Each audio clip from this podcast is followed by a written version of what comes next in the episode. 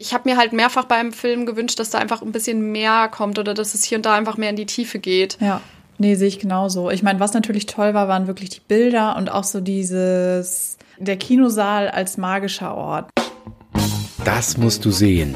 Die Cinema Hausaufgabe mit Lisa Schwarz und Caroline Streckmann.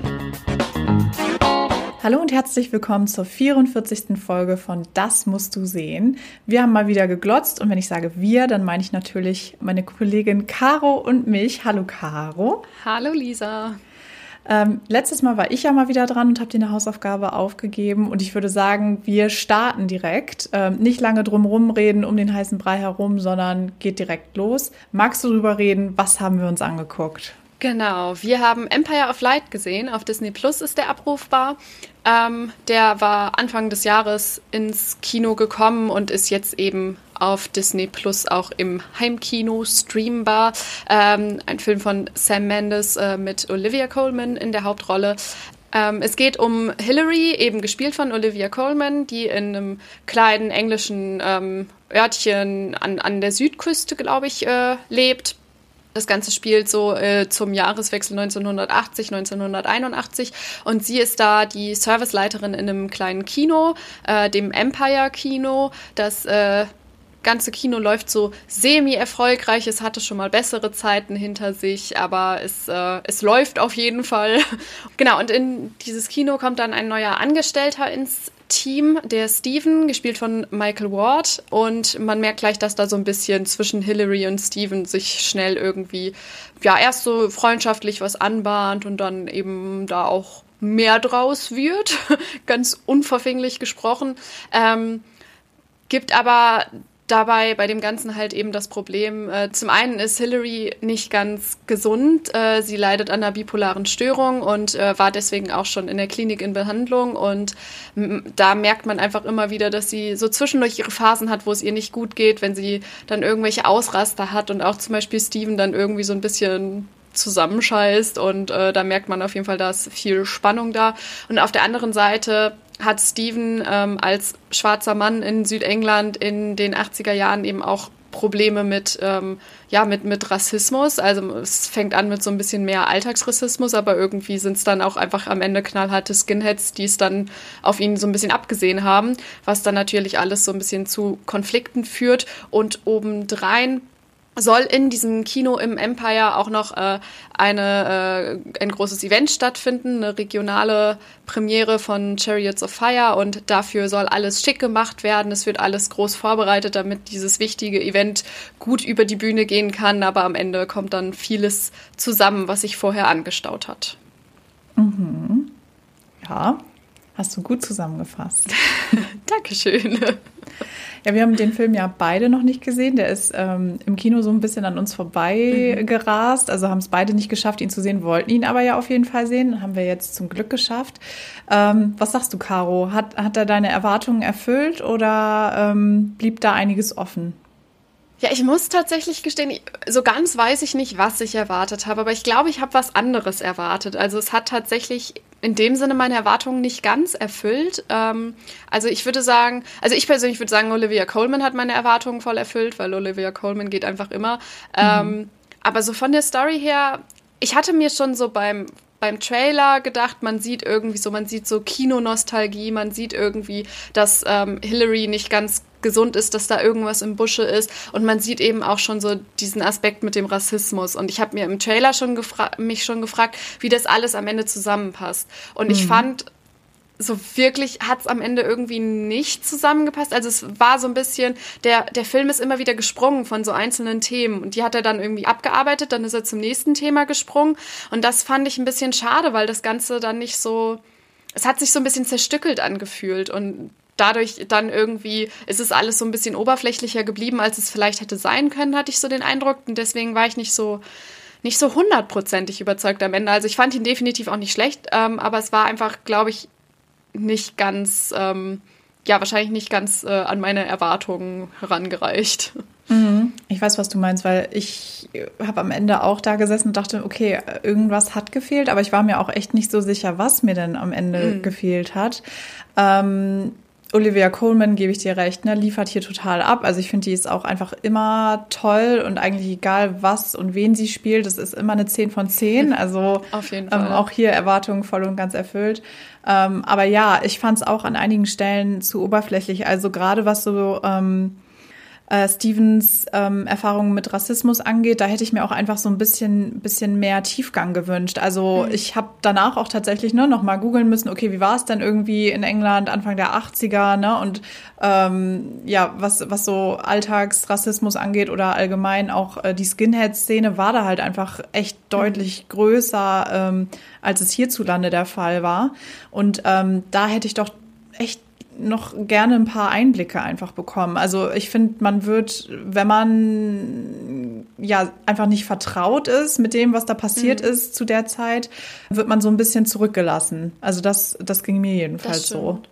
Ja, doch, das kann ich auch nachvollziehen. Also ich musste mich auch irgendwann dran erinnern, so, ja, stimmt, das war halt einfach da irgendwie so ein großes Ding mit der Skinhead-Szene. So klar, irgendwie ergibt es dann alles Sinn, aber es ist so, man hat es nicht sofort auf dem Schirm. So, es, es ist so, es, es wird dann irgendwie vom Zuschauer oder von der Zuschauerin schon ein bisschen Eigenleistung verlangt, Ja, was ja genau. grundsätzlich nicht unbedingt schlimm ist, aber wo man dann hier und da vielleicht ein bisschen mehr hätte einem an die Hand geben müssen, damit man das so ein bisschen besser alles verstehen kann und irgendwie, ja, also diese ganzen Dynamiken da besser, besser ergreifen kann, erfassen kann irgendwie.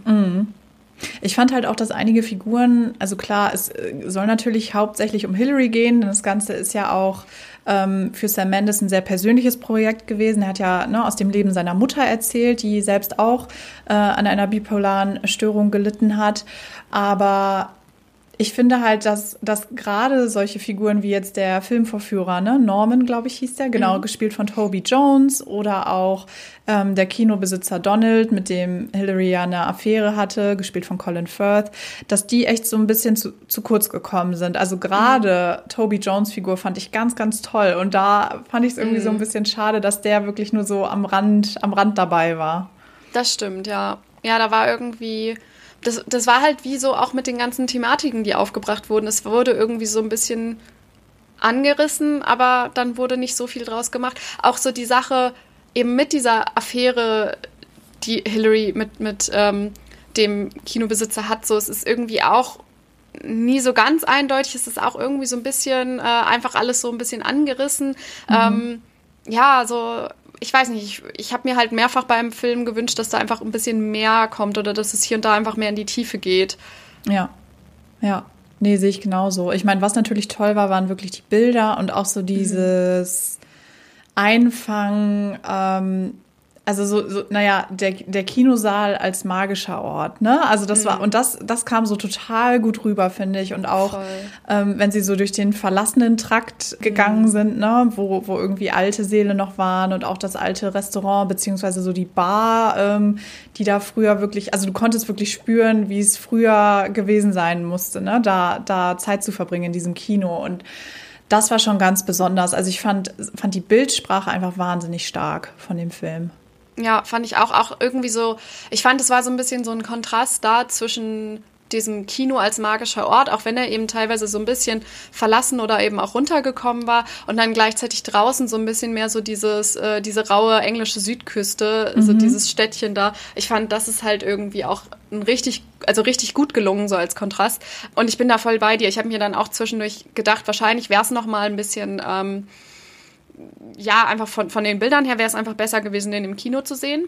Das haben wir halt leider beide verpasst, aber eben weil die äh, Bilder da schon irgendwie toll sind und diese ganze Kinonostalgie, die da drin ist, ist natürlich dann, wenn man es im Kino sieht, bestimmt auch nochmal irgendwie, äh, also äh, catcht einen dann bestimmt auch nochmal stärker. Aber ich muss auch sagen, das fand ich, das fand ich, hat der Film wirklich toll gemacht. Einfach echt so diese ja, diese, dieses Feeling, dieses, ja, eben das Kino als magischer Ort, diese ganze Nostalgie, die da irgendwie drin steckt. Und ich fand auch diese stillgelegten Kinosäle da oben, die ja relativ am Anfang dann irgendwie auch das erste Mal gezeigt werden, das fand ich großartig. Das war irgendwie, also hat, das, das hat halt auch irgendwie so ein richtig schönes äh, Gefühl ausgelöst, fand ich so. Das, das hat einen, also das hat mich dann gepackt, so, auch wenn andere Sachen mich vielleicht weniger gepackt hat, haben als als der Film vielleicht eigentlich beabsichtigt hatte. So, das hat, das hat voll gestimmt, fand ich. Sehe ich genauso. Was hast du denn ähm, also von der von der Romanze der beiden gehalten, also von Hillary und äh, Steven? Ich fand, es war so schön, also so gerade so am Anfang war es so schön vorsichtig und so ein bisschen subtil, wie die sich so ein bisschen angenähert haben. So man hat einfach gemerkt, dass die beide da total verunsichert sind.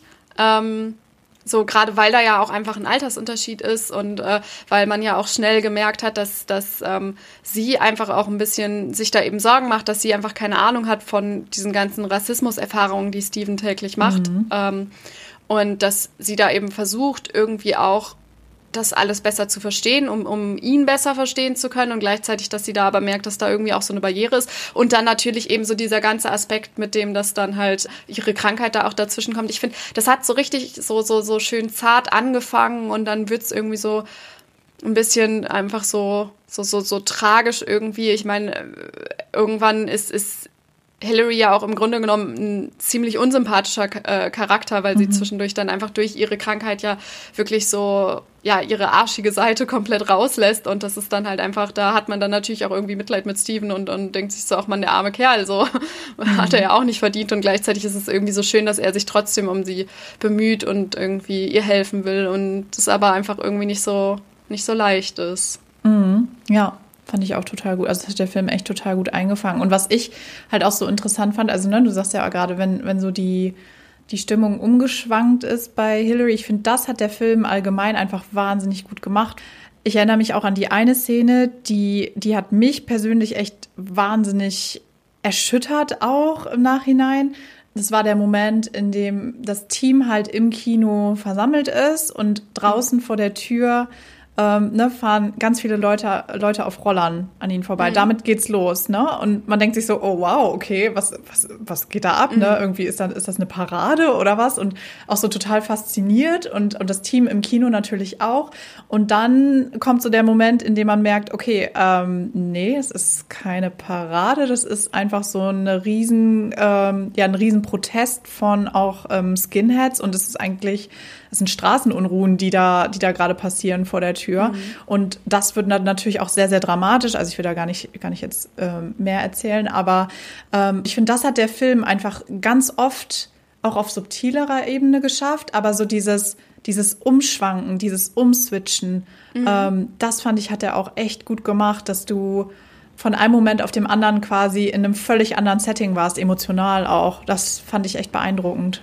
Ja, oder auch eine andere Szene, die mir da halt voll im Kopf geblieben ist, wo es so ein bisschen, fand ich, subtiler war, weil es jetzt nicht so, so gewaltig war mit, mit den ganzen Leuten. Äh, so einfach diese Szene am Strand, wo Hillary und Steven am Strand sind und sie bauen da irgendwie eine Sandburg und eigentlich ist es voll die schöne Stimmung zwischen den beiden. So, sie scherzen auch so ein bisschen und dann so, zack, kommt da irgendwie Eifersucht ins Spiel und sie ist so total abweisend und, und, und pumpt ihn an und er, man sieht da halt auch richtig schön, dass er total überfordert ist, mhm. weil er das erst so ein bisschen auch noch als so, so, so ein bisschen spielerisch scherzhaft interpretiert, wie man das ja wahrscheinlich auch machen würde, weil man ja irgendwie nicht, nicht das mhm. gewohnt ist, dass jemand so von einer Sekunde auf die andere irgendwie so komplett anders drauf ist und das, ähm, ja, gerade so dann auch so, so mit seiner Reaktion, das fand ich auch irgendwie äh, ziemlich gut gemacht, ja.